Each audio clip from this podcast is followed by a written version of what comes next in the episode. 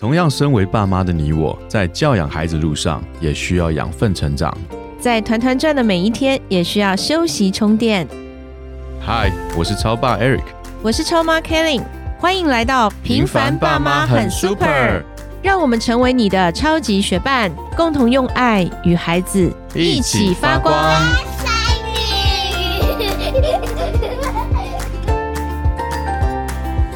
嗨，我是超爸 Eric。Hello，我是超妈 Killing。暑假到了，耶，暑假到了你，有很开心吗我很？开心啊。忙得要命啊，这么多事情。可是我觉得忙得很开心啊。呃，也是啦，忙得很开心。对，你 暑假到了，要开心一点好吗？超爸，哎、我回想到我学生时期，暑假其实常常都是一个不是太好的经历，哎，为什么都是玩到一半，然后发觉什么都没做。暑假作业没做？呃对，就是什么都没做。你不会玩到一半啦，你会玩到最后两天才会发现是？没有，我们家当时习惯很好，最后一个礼拜就哪也不准去了，必须开始收心收心。对，开始收心。但是我是到一半就发觉完了，来不及写。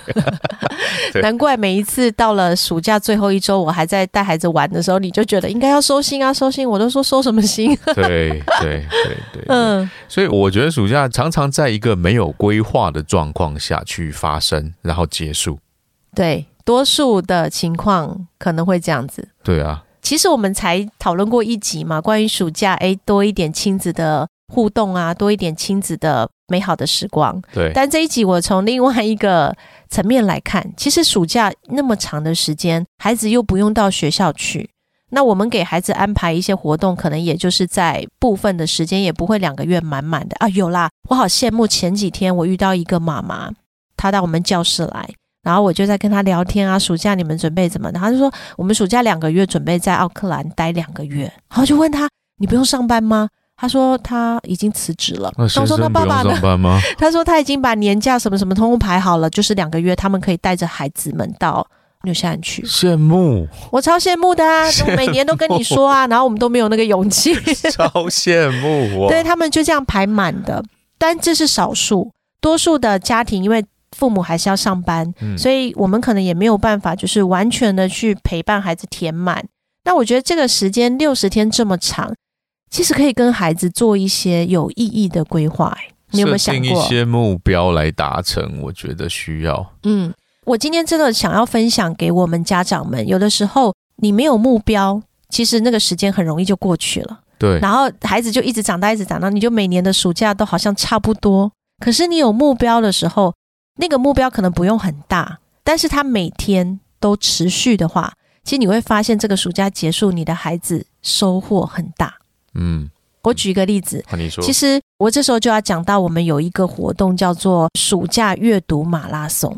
嗯，对，阅读马拉松，我们去年就已经有这样子的活动，今年还会有。现在节目播出的时候，我们应该已经开始了，已经在跑了。是所以我今天不是要来推广大家来参加我们的暑假阅读马拉松，我是想透过马拉松这个活动，从这两年我们在举办哈，尤其是去年我们的孩子们参加了这个活动，他们的心得收获。那我觉得这个，你即便不参加这个活动，其实在我们的家庭里面也都可以去达成这样的一个结果。诶，什么样子的结果？就是我刚说的、啊，你带着他一起，不是你帮他哦，你跟孩子一起讨论。所以，我们这个活动是这样的，因为孩子他们每天都在阅读，我们很强调孩子的阅读习惯。但阅读习惯不是说我一天要读很多，而是我每天坚持做这件事情。你每天坚持做，比你一次性做很多，然后很久久做一次还重要嘛？所以我们一直提倡一件学语文，不管你学的哪一个国家的语文，你都要每天持续，那这个学习效果是最好的嘛？就像我们讲中文一样，我感觉你在学讲那个原子理论啊，每天进步一点点。就是每天坚持，每天坚持，对，那他的这个成长的倍数是你无法想象的。对，那这个每天的坚持呢，它真的不用很多，所以我们在设计暑假马拉松，其实当初这个名字我觉得很好玩，是因为台湾就是大家很喜欢跑马拉松嘛，很多的路跑，很多马拉松活动。其实我们今年本来十月也要去跑，就是去参加某某公司所举办，但因为真的是太多人报名，我们竟然报不进去。是好，这题外话。嗯所以这个马拉松的概念，我就觉得，哎，对耶，孩子其实他们的教育跟阅读也是一个马拉松，哎，一个长跑，你有没有觉得？就其实不是孩子阅读跟学习，对于每个人来说都是一生的功课。是，所以我们就在这个活动的设计的初衷呢，我们是希望孩子至少不管他去玩啊，暑假他是去玩出国旅游，还是他到阿公阿妈家，还是他去夏令营，还是他去先修班，不管他去哪里，阅读这件事情都离不开他。这是我们在做这个活动的初衷。是这个活动的初衷就变成说，你要每天离不开他，那你一定要不要太难，对对不对？就是每天我孩子做起来，他是相对当然会比你什么都不做，他需要去克服一点困难，可是他也不能太难。嗯，就很像你一次跟他说，哦，你今天要读十本书，你每天要读十本书。对孩子来讲，哇，就听到那十本，每天可能一天两天就坚持不下去，第一天都做不到了。可是你如果每天跟他讲，你每天只要读两页，诶，他搞不好越读越起劲，因为那故事吸引他，他一天可能都给你读超过半本以上，都有可能。所以我们在设计这个活动的时候，我们就把它分成 A、B、C 三组了，因为每个孩子他们的阅读习惯不一样，他们的程度不一样。因为你程度好，当然你的阅读量大就是比较快嘛。所以我们就分成 A、B、C 三个组别，帮助孩子设定目标。对，第一个设定目标。那因为我们是提倡那个英语阅读每天嘛，所以我们就设定了什么目标呢？透过暑假，好，六周的时间，总共八周的暑假，我们只做六周。六周的时间呢，A 组你每天只要听英文单字跟复述，就是你可以模仿这样子的一个方式，你五百个单字，你们不要很惊讶，五百真的不多，很快就读完了。然后 B 组呢是一千，然后 C 组是两千。我们去年推出的时候，家长说哇，每天都要坚持五百，坚持一千，坚持两千。后来，哎，真的很多的家长，很多家长都，我们开了一期之后，家长说来不及报，可不可以再开第二期？我记得我们去年开了两期，家长就带着孩子参加，那他们也不用来现场，就在家里。我就说你要跟你的孩子讨论怎么选呢？你如果平常孩子他的阅读量大概在一两百、两三百个单字，利用暑假，你让他选 A 组五百个单字。就是比你平常再难一点点，再多一点点，所以这个目标的设定不要一次太远太大，因为你的目目的是坚持，你的目的不是是一下子短跑一百米这样，所以你是一个马拉松赛要坚持。那我们就很多家长他们一开始真的很含蓄，诶，明明他们的实力可以到 B 组、C 组的，他们就选了 A 组，然后那个 C 组选 B 组，确实有一些孩子，我记得好像四十多个孩子选了 C 组，包括我们家。老大跟老二也是选了 C 组，每天两千个单字。后来我再查看他们的阅读数据，那些孩子他们每天有的是三千、四千，其实都是可以达成的，甚至还有五千。只要他们有兴趣，对，他们养成了这个兴趣，设定了目标，你后来会发现，这个目标其实不是那个目标了，那个目标。是在心里面想要去阅读，它其实是一个动力。那可是你没有这个目标，你就没有方向吗？没错。所以这个目标，我们不是说家长们你要陪着孩子定这个五百、一千、两千，不是的，是按着你想要给孩子，你想要带着孩子在这个暑假，你们有什么样的一个阅读计划？不只是英文啊，中文也可以；不只是单字啊，你用本数也可以，或者是你用一个什么样的套书系列啊，都可以。所以这个是给家长的一个建议啦。我就从这个孩子们他们整个六周的过程来分享。有的家长他们带着孩子，他们商量起来就是报名个 A 组，然后每天五百个单字。就他们发现随随便便好像就读到七八百个。呃，一开始可能就是五百五百少少的，慢慢的越来越多越来越多，因为他们觉得他们想要可以挑战更多的。因为在那个过程，我们有设一个小小的关卡，你能够挑战比你原来组别再高的话。可能那个有一些奖励的机制，这个奖励它不是实质的物质，它是一个成就感的促进。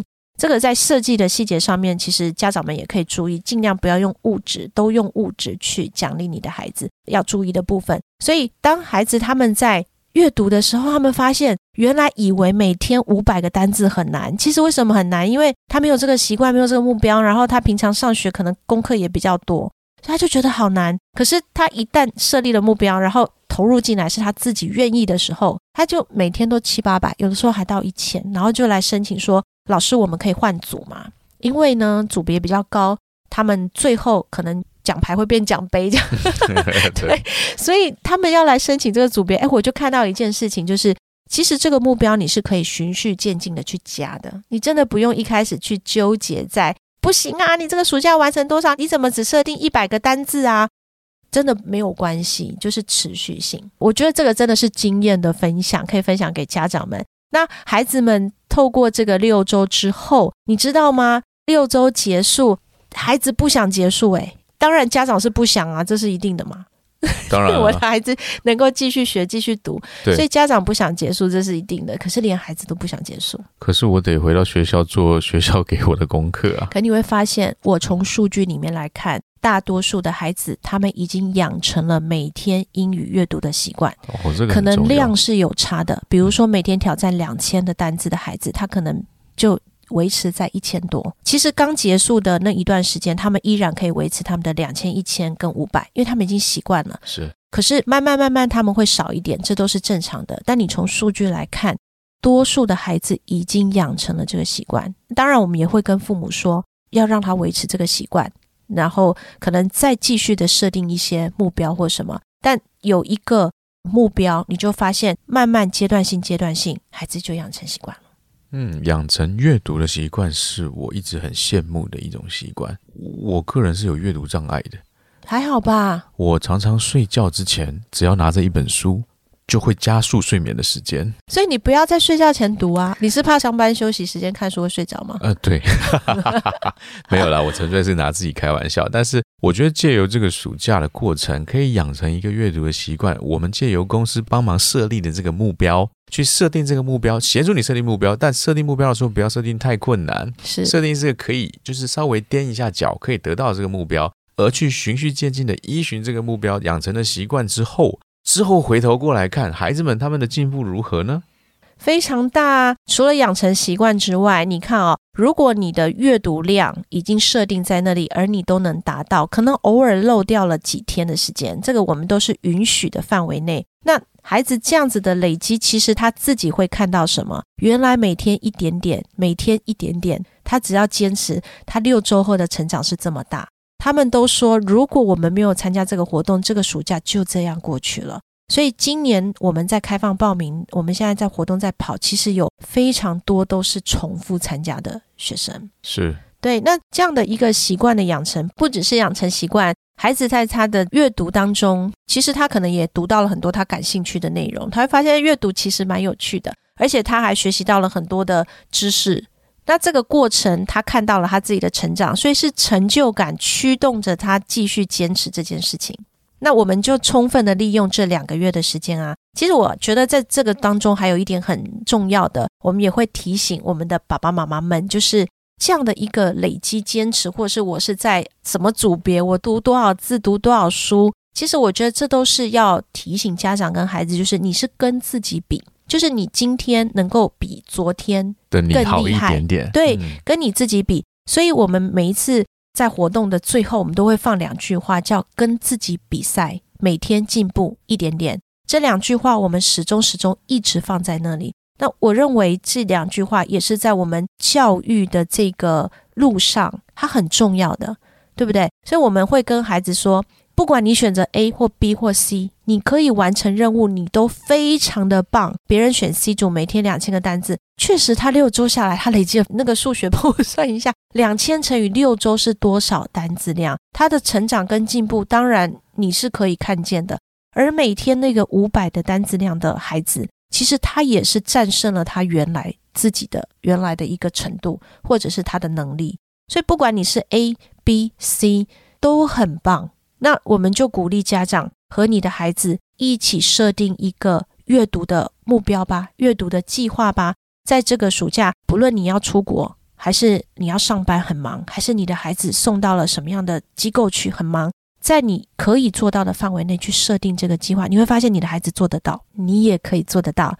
那暑假过后，我们就可以收获这样的一个成长。借由家庭互动关系的时间，共同来设定一个彼此的目标，让我们过一个充实的暑假吧。那今天的节目就到这边，我们下次见，拜拜拜拜